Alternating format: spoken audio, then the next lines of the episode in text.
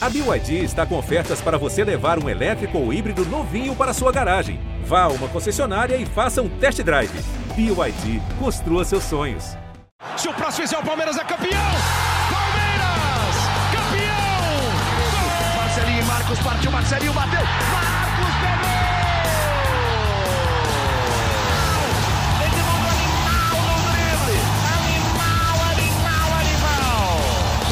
Um abraço para você, torcedor palmeirense. Estamos chegando com mais uma edição do GE Palmeiras, o podcast exclusivo do Verdão aqui no GE. E depois da final do Mundial de Clubes contra o Chelsea campeão europeu, eu tenho certeza que estavam todos muito ansiosos pelo jogo entre Palmeiras e Ferroviária em Araraquara, retorno do Palmeiras ao Paulistão com os reservas em campo, mas pelo menos tivemos uma atuação interessante. Serviu para os reservas mostrarem o seu valor, uma vitória tranquila, sem grandes problemas, sem grandes dificuldades do Palmeiras neste retorno ao Campeonato Paulista. Não é isso, meu amigo Thiago Ferri? É, parecia que quem tinha viajado 15 horas e quase não treinado para o jogo era a Ferroviária, né? Pois é, Fabrício, Boca, pessoal que acompanha o podcast. O Palmeiras teve uma, uma, uma apresentação boa, né? Um, um, bom jogo. Acho que, mesmo mudando muito a equipe, né, é importante já ter uma reação rápida depois do Mundial, ainda que não tenha deixado grandes feridas a derrota para o Chelsea, mas é, foi importante alguns jogadores para demonstrarem que, que podem ser mais usados pelo, pelo Abel. Acho que o caso principal é o Murilo, porque além de fazer o gol, teve uma partida muito segura, é um zagueiro que ele sai bem com a bola, é, soube, teve bons momentos ali junto com o Kusevich, que fez um jogo seguro também, um cara que a torcida tem uma certa desconfiança, até com razão, mas fez um bom jogo contra a Ferroviária. E aí, um outro cara que eu cito é o Patrick de Paula, pelo fato de que o Patrick ele pode se reencontrar de repente no Palmeiras numa outra posição. Eu acho que na posição que ele jogou uh, contra a Ferroviária, que ele jogou mais adiantado, vamos dizer que ele jogou como se fosse o Rafael Veiga, do time reserva, né? E o Patrick, se for colocar na briga ali pelos volantes, ele tá atrás. Agora ele tá atrás e é quarta, quinta opção, que a gente, Palmeiras não tem um, um reserva de fato para o Rafael Veiga, ainda mais porque o Scarpa agora é titular também. Então, de repente, o, o Patrick, ainda que tenha tido seus altos e baixos durante o jogo, é, é um cara que talvez ele tenha, possa se encontrar para a sequência da temporada, sendo reserva do, do Rafael Veiga, chegando mais na área, um cara que finaliza bem. Então, acho que foram os dois pontos positivos aí desse jogo, dessa vitória dos reservas. Ô Boca, é, eu vejo muitas pessoas elogiando o, o Jailson, elogiando o Murilo, né, como o Thiago Ferri falou. É, eu, eu tenho percebido uma, uma.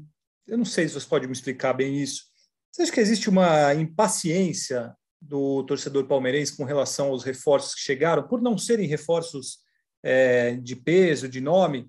Porque, assim, quando chegou o Jailson, todo mundo criticou. E aí agora estão gostando dele. O Murilo, porque não veio o Salcedo, porque não veio não sei quem, parecia que o Palmeiras estava contratando um bagre. E aí estão gostando dele. E agora, meio que o problema é o Atuesta. Para muita gente, o Atuesta é uma merda. É... Você acha que existe uma impaciência indevida ou você acha que, que realmente esses caras não, não são isso aí para o Palmeiras? Enfim, como é que você vê essa questão? E eu estou falando isso porque ontem, mais uma vez, o Murilo fez um grande jogo, o Jailson fez um grande jogo, é... o Atuesta teve uma participação ok, sem brilhar, sem dar. Assim, o Palmeiras inteiro acho que, que jogou ok ontem, jogou bem. Mas como é que você vê o, essa situação envolvendo os reforços? Quando surge Família Palestrina, todos vocês que acompanham o podcast, Fabrício, Ferri, sempre um prazer estar aqui. É bem discrepante, hein? Voltar de Dubai a Abu Dhabi, assistir Palmeiras e Chelsea, agora voltar e Ferroviária, Santo André. Mas como eu falei no vídeo ontem, aqui não tem modinha não e a gente quer acompanhar o Palmeiras em qualquer lugar, em qualquer situação.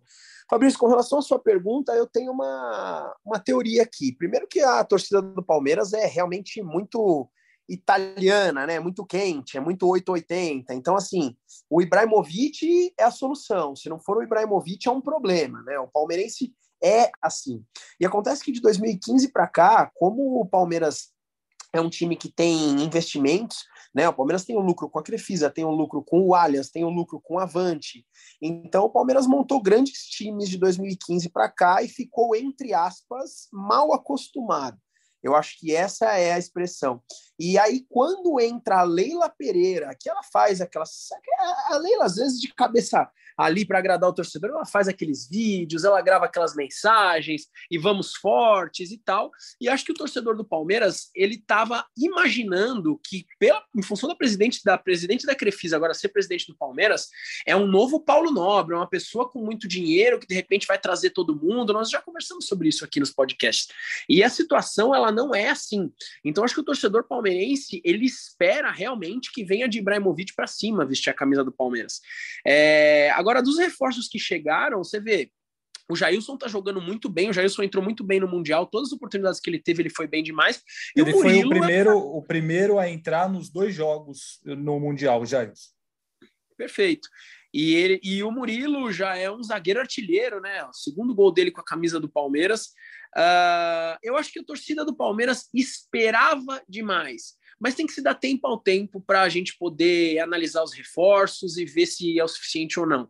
Veja que em 2020, por exemplo, a gente foi campeão de três títulos com uma base formada no clube, né, cara? Com, com manutenção de jogadores da, da última temporada, com jogadores que subiram da base do clube. Então, como sempre, e eu me incluo nessa história toda porque eu sou um torcedor como todos os outros. Eu acho que nós palmeirenses não temos muita paciência e a gente é muito 80. A gente espera que vá chegar uh, que vai chegar o Ibrahimovic e companhia, as coisas não são bem assim. O Messi não vai vestir a camisa do Palmeiras. Tiago Ferri, você acha que também há um, um exagero nas, nas críticas, talvez pela expectativa? É, enfim, é, você, você acompanhou também aí muita gente é, falando que o Atuesta é ruim, não é tudo isso, porque eu vi também, pô, tá vendo? Aí querem gastar não sei quantos milhões no Castelhano, está provado aí que jogador que vem da MLS não vale nada. É, o pessoal está um pouco ansioso, né? Pois é, e se for comparar, há dois meses, vai, um mês e meio, quando o Palmeiras anunciou a Tuesta, era a melhor contratação de, dos últimos tempos da última semana, né? Era genial, o Atuesta era um grande jogador. Olha os vídeos dele com o Vela. Nossa, que absurdo, que jogador. Não, não e os passes, no, os passes no, nos jogos treino, no começo da temporada, na, pois pré-temporada. É, pois é. Primeira, o professor, o prof, o prof estava brilhando. Pô, é que a gente, assim, aí agora o cara virou um, ah, não, não serve. Pô, ele nem era tudo aquilo e ele nem é o cara ruim que, que, que se falou, que, que agora a torcida fala. Eu acho que, de fato, o Atuesta ele tem um, é que é muito curto o, o, o espaço para a gente analisar, mas ele tem um início que não é brilhante, não é de destaque. É, ele é um cara que eu até acho contra a Ferroviária foi o jogo mais participativo dele. Ele encontrou algumas bolas ali atrás da, do, do meio campo da, da Ferroviária para Patrick de Paula tal. Ele parece ser um cara que realmente ele tem um passe qualificado, mas ele está num processo de adaptação. E, e, um cara que, por exemplo, que, que para mim é o destaque dos reforços até agora, ninguém dava nada, que era o Jailson. Então, assim, o Jailson chegou, depois, todo mundo falou, pô, meu cara ficou um ano parado. E o Jailson, ele dá uma, uma, uma força de marcação pro, pro Palmeiras, que até eu tava. Eu não, não vou comparar, obviamente, a qualidade, porque o Felipe Melo é muito mais jogador com a bola. Mas pelo físico, o Jailson ele consegue, mesmo sendo no meio-campo mais marcador, ele consegue subir para marcar, pressionar a saída de bola do adversário, uma coisa que o Palmeiras tem feito mais, especialmente no Paulista ele consegue ajudar mais nesse sentido. Ele nos organiza a equipe como se fosse. Se o Felipe Melo vai marcar alto o outro adversário, se o Palmeiras tomou o ataque, ele não chega, ele não ia chegar. Então, é, nesse sentido, eu acho que ele deu, ele deu uma, uma fortalecida no meio-campo. Né? Eu acho que tem que ter calma. E agora é outra mesma coisa com o Rafael Navarro. Muita gente já fala, putz, o Rafael Navarro não vai dar. O Rafael Navarro... E eu só queria lembrar uma coisa. O Navarro em nenhum momento era o cara que está se esperando que ele seja hoje. Rafael Navarro não era o cara que seria o centroavante titular do Palmeiras para a temporada de 22. É um cara que o Palmeiras até acha que em algum momento vai virar titular, mas o Palmeiras vai, vai trabalhar ele. Tem 21 anos de idade, veio do Botafogo. Acabou que, pelas circunstâncias, o Palmeiras não contratou mais um jogador e ele acabou ficando. Então, eu acho que precisa um pouco de calma. É, o Palmeiras acredita que os reforços não precisam ser caras de nome. São caras que precisam fazer parte de um processo coletivo que dê certo. Nos outros anos deu certo. Vamos ver como é que vai ser acho que tem que ter calma para o bem e para o mal. E o Boca pode falar um pouco sobre isso. Eu, eu, eu não sei, eu tenho a impressão que perdeu o Mundial, voltou toda uma cobrança louca. É, se tivesse ganhado o Mundial, é, nossa, pronto, é o melhor time do mundo. Mas aí tomou um gol do Chelsea de pênalti aos 11 minutos do segundo tempo da prorrogação, e aí já voltou a precisar de, de centroavante, precisa do reserva para o Veiga, precisa de um lateral direito, precisa de não sei quem, e virou o pior time do mundo de novo, assim, né? Que precisa de um monte de gente. É, tem, assim, é começo de temporada, né? Foram pouquíssimos jogos. O Palmeiras tem quatro jogos no cinco jogos no Campeonato Paulista e, e dois jogos no Mundial de Clubes, gente. É, é corneta pode dar uma dar uma esperada, né? Por enquanto, ainda mais num time que é bicampeão da Libertadores e quase foi campeão mundial agora. Fabrício, a gente abre as caixinhas de pergunta na internet para entender a, a opinião do torcedor. O que eu faço aqui na realidade é sempre colocar a minha opinião e eu cito sempre a, a galera que segue a gente tal para poder passar a opinião né, que eu consigo acompanhar na internet. E eu vou te falar uma coisa, cara. O jogo de ontem contra a Ferroviária, eu não falei isso no meu vídeo, eu devia ter falado. Era importantíssimo esse jogo. Era importantíssimo, porque assim, é o tal jogo que não vale nada, entre aspas. Só que se o Palmeiras perde da Ferroviária ontem, se o Palmeiras perde da Ferroviária ontem, não importa que acabou de disputar o Mundial, que tem duas Libertadores, a parada ia começar a engrossar. A gente sabe que, infelizmente, as coisas são assim. E voltando para as caixinhas de pergunta, muita gente, a gente fez um, um, umas caixinhas perguntando o que, que a galera estava achando pós-mundial, e o número de perguntas, de mensagens que a gente, que a gente recebeu lá no, no, no quesito de será que a diretoria vai finalmente se tocar que nós não temos um centroavante? Será que agora eles vão se tocar que a gente precisa de um craque? Será que precisamos dessa, dessa, dessa, dessa posição?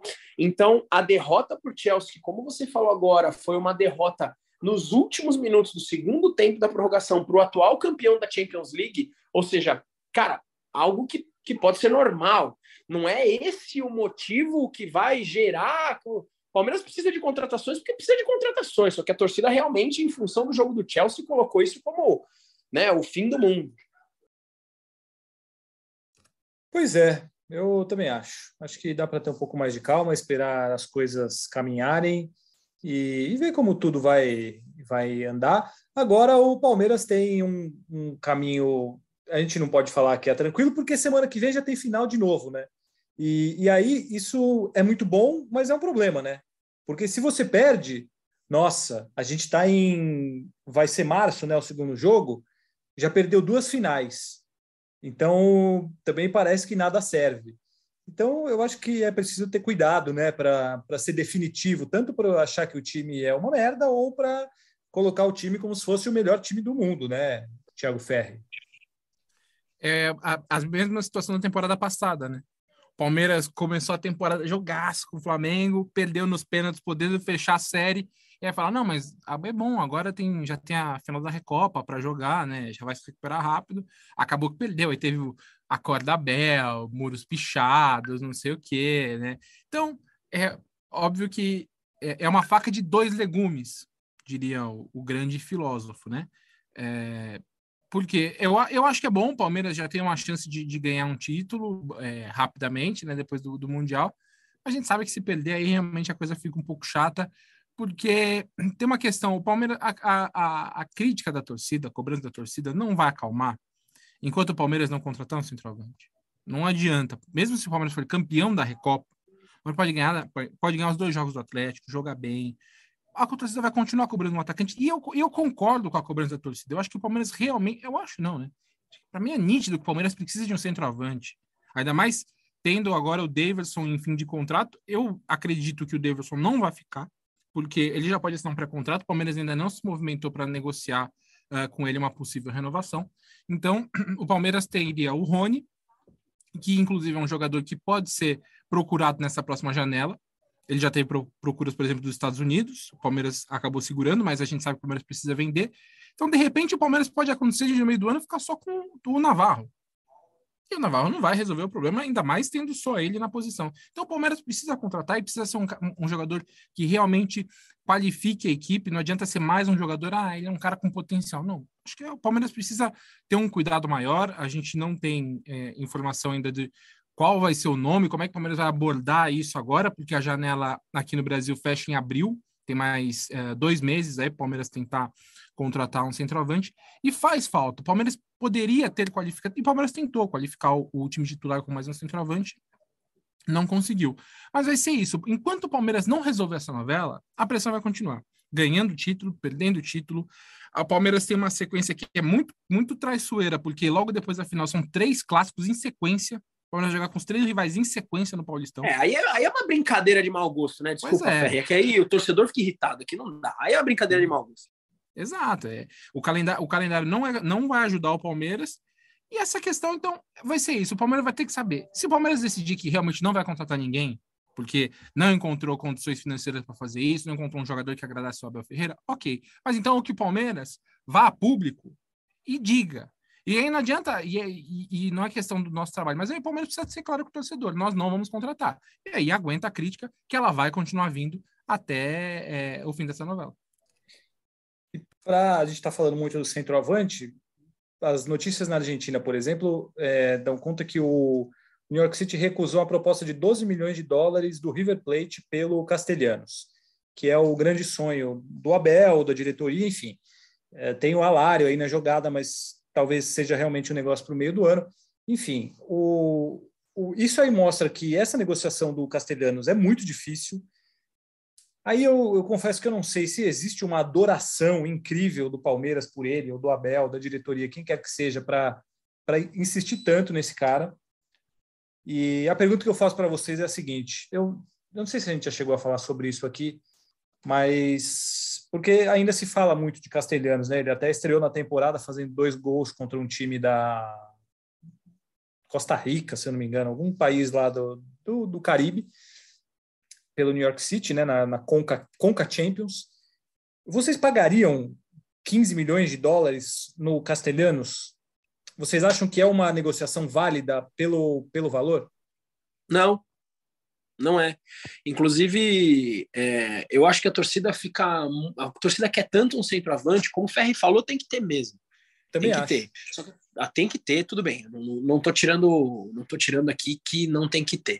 Só que a torcida tá tão na febre que assim, é, qual porcentagem da torcida palmeirense que conhece o futebol do Tati Castelhanos, a ponto de achar que deve pagar uma fortuna para o jogador, que é ele que vai chegar para resolver todos os problemas do Palmeiras. Será que Tati Castelhanos, com todo respeito, eu posso estar errado, queimar a língua, se vier para o Palmeiras, espero que ele mande um, um cala-boca para mim, porque eu quero que o jogador seja bom no Palmeiras. Mas será que o Tati Castelhanos é esse craque todo que vale uma fortuna toda que o Palmeiras tem que ficar é, o tempo inteiro indo atrás e a torcida ficar louca? Será que esse é o cara que, quando for anunciado, acabou, resolveram os problemas? Eu não penso dessa forma. Eu acho que é mais a, a necessidade do centroavante que está fazendo a torcida dar uma pirada nesse aspecto. Viu? Eu concordo completamente. Vai, é, o, o, Castelhanos, é, o Fabrício também pode falar sobre isso.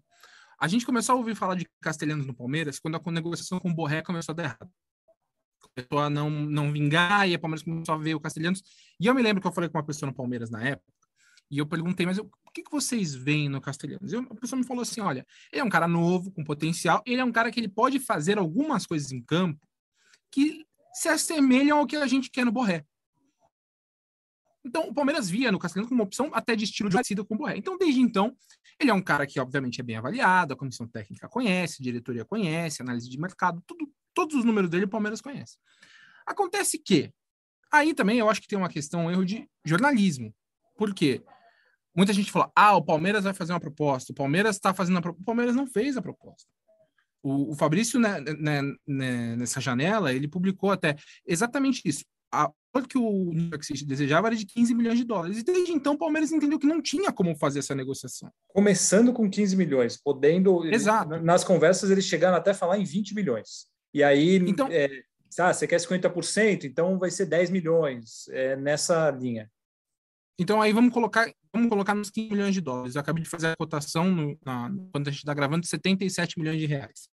Se o Borja, que veio com todo o hype de craque da Libertadores, fez os gols contra o São Paulo, não sei o quê, gastou 40 milhões e ele era ele foi muito marcado pelo que o Palmeiras gastou. Imagina o Castelhanos vindo da MLS e o Palmeiras gastando 70 milhões de, 80 milhões de reais, vai, vamos colocar, nele. Não tem condição, não tem condição. E eu não acho que ele resolveria o problema para você gastar essa bala. Qual é, qual é a, a, minha avaliação do erro do Palmeiras na busca pelo centroavante? Foi, assim como foi que eu acho também que o Palmeiras errou na negociação com o Borré, o Palmeiras errou na negociação com o Alário. A minha impressão é que o Palmeiras, na negociação com, com o Alário, uh, no fim fala, pô, a gente chegou no que o Bayern queria, tal, o Bayern desistiu em cima da hora, tudo bem.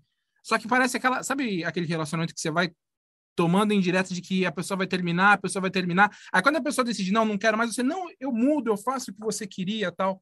Eu acho que o Palmeiras foi isso. O Palmeiras foi barganhando demais, foi subindo aos poucos demais a negociação para um cara que era muito importante para a equipe. O Alário eu acho que era um cara importante pela experiência de River Plate, pela experiência de Europa. Então, já que era um cara que o Palmeiras realmente entendia que era necessário, se o Palmeiras chegou a oferecer um, um empréstimo por um milhão de euros, chega já oferecendo, sei lá, um e meio de euros, por exemplo. Porque aí não é. Eu entendo que o Palmeiras, o Palmeiras não nada em dinheiro, como o torcedor às vezes acha, pelo, por tudo que a gente fala de premiações, mas o Palmeiras não, não nada em dinheiro, o Palmeiras tem problema de fluxo de caixa, o Palmeiras tem dificuldade para contratar por conta disso. Paga a herança dos últimos anos que gastou mal demais. O Palmeiras não tem muito dinheiro, mas eu acho que o Palmeiras poderia ter sido um pouquinho mais agressivo com o Alário. E aí eu acho que valeria essa agressividade. Não ia gastar muito, ia gastar muito menos do que gastaria com Castelhanos, por exemplo e de repente você conseguiria ter um jogador que já estava disposto a vir. Aí, para mim, esse é o erro. Agora, fica nessa, ah, tem que pagar 10 de dólares no Castelhanos, 12 de dólares no Castelhanos, aí eu acho que é, é um pouco de loucura e desespero, e um desespero que o Palmeiras já pagou caro com o Borja, que a gente viu que desempenhou pouco, e o Palmeiras teve dificuldade para recuperar esse dinheiro depois quando vendeu. Tiago Ferre, você já passou na sua vida por uma situação em que você estava num relacionamento e você percebia que ele ia acabar, ele vai acabar, putz, estou achando que vai acabar, e a hora que o negócio acabou, você falou assim: não, não, eu vou mudar. Você já fez isso na sua vida? Eu me entreguei muito fácil, né? É? Eu me entreguei fácil. Não, né? assim, as suas palavras mostraram que você muito tem um conhecimento. É, um conhecimento de causa. É, não, pode ser, pode ser. Um amigo meu, um amigo meu conhecido, sabe? Um conhecido Entendi. meu já passou por uma coisa parecida. Mas aí você mudou ou você não mudou? Mudei, mudei. Mudou? Entendi. Mudei, depois não mudei. Aí terminamos, depois voltamos e tá tudo certo. E tá tudo certo. É isso aí, é isso que importa. No, fim, no, é que... no fim, no fim deu tudo certo. É isso que acontece e eu vou falar uma coisa para vocês, meus queridos ouvintes, para você, Leandro Boca, e para você, Thiago Ferri. O amor sempre vence. Não importa a situação, o amor sempre vence. Uh... Enfim, o que mais? Incrível. Obrigado, Boca. Obrigado. estava com saudade dos seus elogios. Real. Obrigado. Aliás, para quem não sabe, Henrique Totti foi embora do podcast, tá? Henrique Totti terá outras atribuições nesta temporada aí no GE, então a apresentação não está mais a cargo de Henrique Totti. Eu estarei apresentando e Felipe Zito também, porque eu não vou apresentar em todas as edições, mas eu estarei sempre aqui para ajudar os amigos. É, e eu gosto de receber os elogios do Boca, né? Fico muito feliz com isso. É, enfim, o que, que, mais que a gente pode falar, hein? O que, que vem pela frente aí? Tem um jogaço contra o Santo André, né? Uh, deixa eu pensar aqui. Titulares em campo? Pensar que o, o, jogo contra o Chelsea foi no sábado, e aí o jogo contra o Atlético Paranaense é só na quarta-feira. Cara, um mistão, né? Então, eu, eu confesso para você que eu já não sei de mais nada, porque no ano passado é, teve toda aquela polêmica do São Paulo fugindo do rebaixamento, e se o Palmeiras entraria titular com o São Paulo ou não, em função de prioridade, que não era o Campeonato Brasileiro. Aí depois foi entrar titular com, acho que foi com Fortaleza, agora não vou me recordar contra quem foi o jogo, perdão. Lá em Fortaleza. É, então, eu já não sei. Ceará ou Fortaleza, lá em Fortaleza. Porque a prioridade do Palmeiras agora é a Recopa. Né? É, é, o Palmeiras tem total condição de ganhar do Santo André com o time que jogou ontem contra a Ferroviária, dá para ganhar, né? É, agora, se o Abel vai colocar o time titular em função do tempo de descanso, se aí eu já não sei, porque depois dessa do ano passado, realmente sobre essas questões é muito difícil da gente da gente opinar. Fato é que por mim, o Campeonato Paulista ele, ele dá para a gente usar até a garotada da que ganhou a Copa São Paulo, cara, porque a molecada promete demais, viu? E dá para usar esse campeonato como experimento de putz, esses caras no profissional vão bem ou não. O Giovani, por exemplo, é um jogador que pinta muito bem no profissional, é um cara que pode ter mais e mais e mais oportunidades. É, como aconteceu naquela vez que o Boca citou, o núcleo de saúde e performance do Palmeiras lá, eles pensam assim, eles pensam não, né? Ah, os estudos deles mostram que é, para você ter o, o, jogador descansado num jogo que você quer, mas sem perder o ritmo de jogo, O ideal é que eles joguem uma semana antes, é, que seria o jogo de ontem. Só que ontem o pessoal estava cansado do, do jogo da do jogo da, da viagem, do jogo do mundial. Uh, então, e aí ele tanto que ele coloca os titulares no segundo tempo, né? Rony, Rafael Veiga, todo mundo entrou no segundo tempo. Então, talvez uma, uma possibilidade seja novamente entrar com o time reserva e aí os titulares entrarem durante o jogo para que eles descansem e não percam o ritmo de jogo, porque, embora o jogo tenha passado para o sábado agora também, né? Então, eu acho que, que pode ser que, que tenha os titulares em campo. É, porque o Abel normalmente ele fala né, que os jogadores precisam de pelo menos 72 horas de recuperação entre uma partida e outra. E aí vai ter jogando no, no sábado a, a, contra o Santo André e a Recopa na quarta-feira, aí ele tem esse prazo.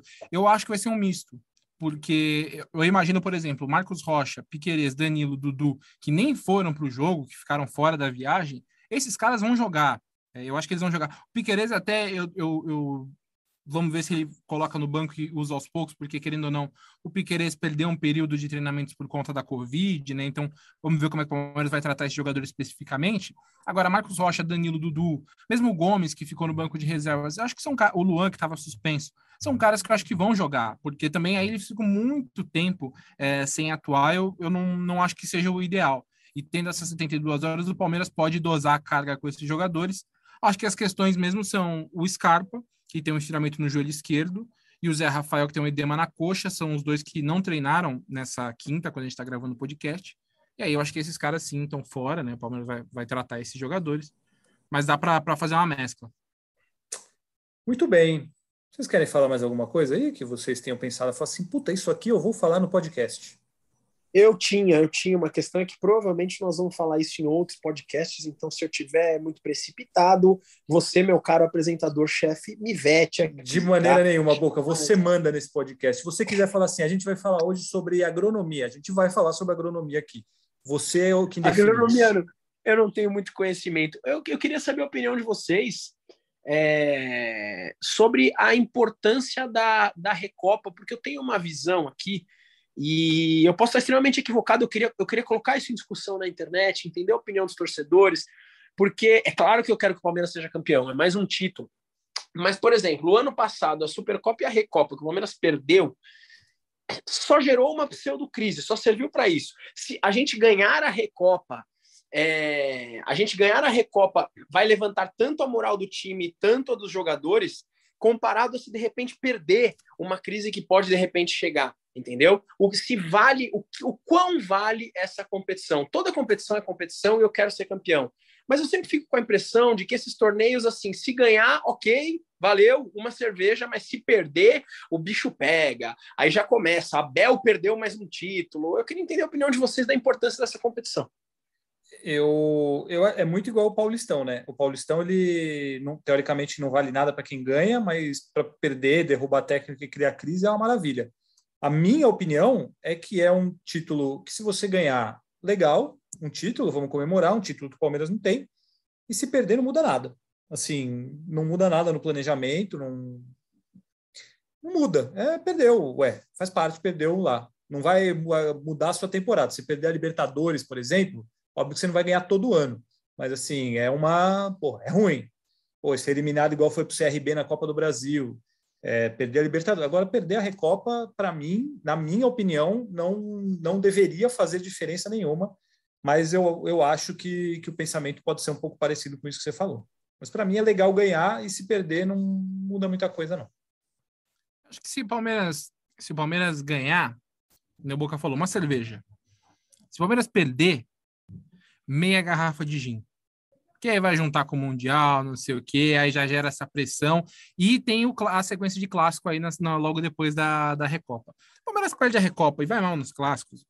Aí você já sabe o que vai acontecer. E o que vai acontecer não é que ah, o Abel vai ser demitido, Palmeiras não vai, não é, não é assim que o Palmeiras trabalha. Mas a torcida vai reclamar, vai ter, vai ter muro pichado, vai ter cobrança, vai ter tudo isso. Então, é, para evitar dor de cabeça, esse é o tipo de título que é importante ganhar para evitar dor de cabeça. Porque é isso, vai, vai, ser campeão, é um título internacional, Palmeiras não tem, legal, tal, mas assim, não vai mudar o preço do dólar. Mas se perde, aí sim é, é uma coisa, vai ser, aí pode ficar pesado. Então, é melhor ganhar para evitar dor de cabeça. Agora, Thiago Ferri, outra pergunta importante para você. Vamos supor que você está lá e o seu time vai ser campeão, tá? É, é, você, você está aqui neste, neste podcast com duas pessoas que não, não consomem bebidas alcoólicas, né? Então eu tenho que perguntar isso para você. É, você prefere a meia garrafa de gin ou a cerveja que você que você citou aí? Você diz é, o conteúdo ou a situação? Não, você pode falar das duas formas. Não, eu prefiro, eu prefiro tomar eu prefiro tomar meia garrafa de gin, mas feliz. Pode ser feliz. Feliz, entendi. Entre os dois você escolhe.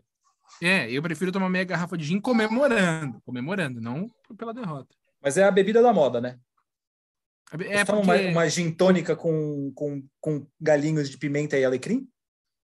É, não, é, então, essas ervas aí eu não, eu nunca acho que tem gosto de nada. Eu gosto de tomar gin tônica, mas as ervas eu, eu prefiro colocar umas frutas diferentes. Já tomei um com caju que era bom, com tangerina hum. era bom, maracujá, fera. Agora, as ervas em si, mas o Boca pode falar melhor. Dizem que é fitness, né? Dizem que gin é fitness, tem poucas calorias. Fitness é o, a bebida que você consegue beber menos ou não beber, Thiago Ferri. Ah, Qualquer dúvida, passe em consulta com o Boca que o Boca ah, esclarece. Viu? A, a, água é bastante, não é?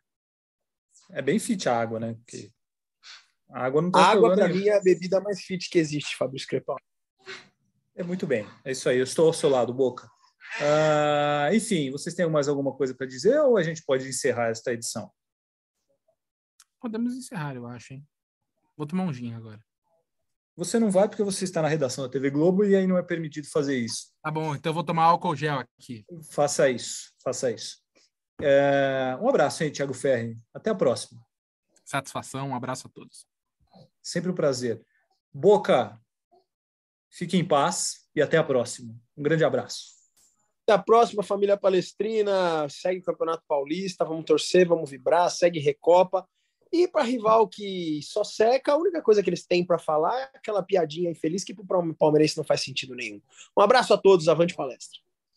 É isso aí, Boca, muito obrigado. Obrigado a todos vocês, queridos ouvintes aqui do GE Palmeiras. Voltamos em breve com mais uma edição do nosso podcast. Sigam acompanhando todas as novidades do Verdão aqui no GE. Um grande abraço a todos e partiu Zapata. Partiu Zapata, sai que é sua, Marcos! Bateu para fora!